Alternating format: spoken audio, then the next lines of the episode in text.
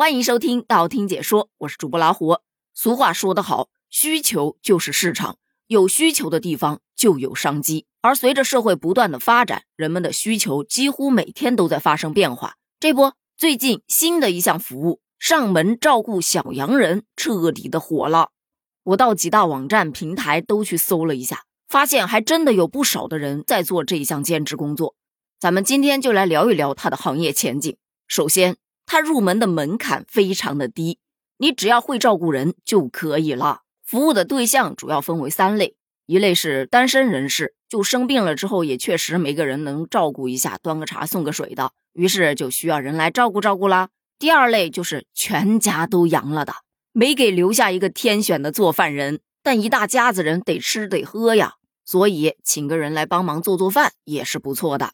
还有独居老人。他们一般子女都在外地，生了病吧，他们也赶不回来。这个时候有个人来照顾照顾，也确实是一种不错的选择。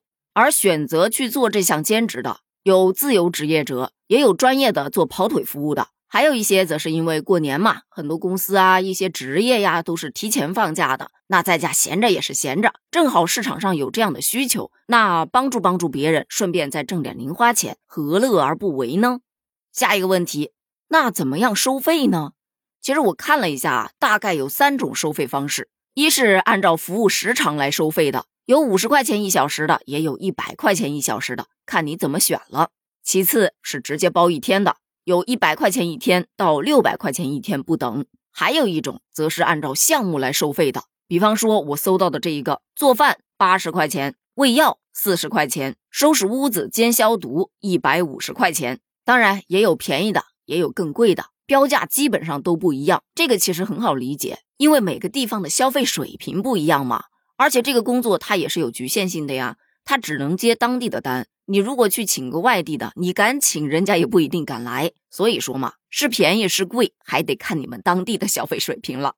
另外，服务项目其实还蛮多的，洗衣服、做饭、端茶送水、清洁消毒、带遛猫啊、狗啊，还有带取快递呀。还有陪聊啊，陪打游戏呀，等等等等的，还记得咱们前面说的吗？就这个工作，它其实入门的门槛很低，但是随着这个行业的火爆，进入这个行业的人越来越多，慢慢的，这不就卷起来了？有在简介里面贴学历的，有在简介里面贴特长的，还有一些更绝，直接把自己的什么厨师证啊，什么心理咨询师证啊，夸夸的往上贴。不得不说，真的是万物皆可卷呐。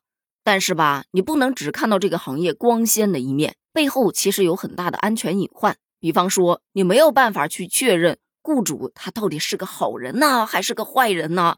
万一碰到骗子了，钱没挣着还是小事儿，遇到危险那可就麻烦了。那同样的，作为雇主来说，你生着病需要人照顾，但你请过来的人，他是不是真的能把你照顾好呢？会不会引狼入室呢？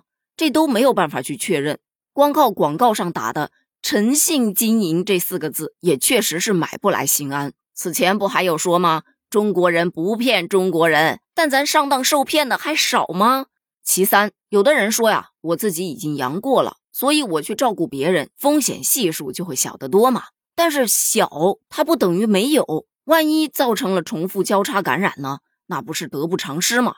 我在网上就看到有一个小伙伴分享他去照顾小洋人的经历。他就表示，他上门服务的时候会一直佩戴着 N95 的口罩，这让我想到了今天有一位专家说的一句话：普通外科口罩是无法防奥密克戎的，现在就得戴 N95 的口罩。当时就被很多的网友怒怼，长时间和感染者待在一起，戴啥都不好使。